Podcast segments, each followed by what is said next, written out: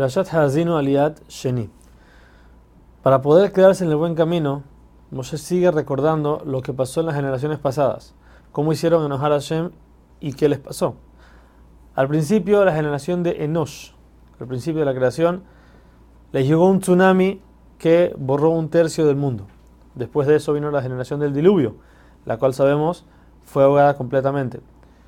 Cuando llegaron a Babel y quisieron hacer la torre, también merecían ser destruidos por completo, solamente que Hashem tuvo piedad de ellos, ya que de, ese lugar también iba a salir el pueblo de Israel,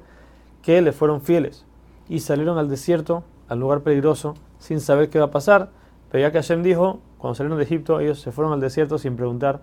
qué van a hacer. En el desierto, Hashem los cubrió con las nubes y les dio el honor de que rodeó el Mishkan con las banderas de cada tribu, enalteciéndose con los nombres de cada tribu en el Mishkan.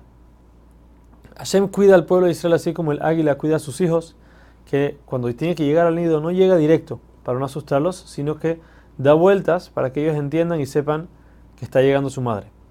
También cuando los lleva de un lugar a otro, los carga en sus espaldas, para que si es que alguna persona llega a tirar una flecha,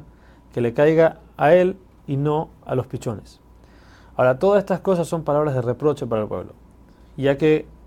le está diciendo Moshe al pueblo, con todas las cosas buenas que Hashem hace por ustedes y que va a hacer por ustedes, con todo y eso, al final, se van a salir del camino y podrá llegar el castigo.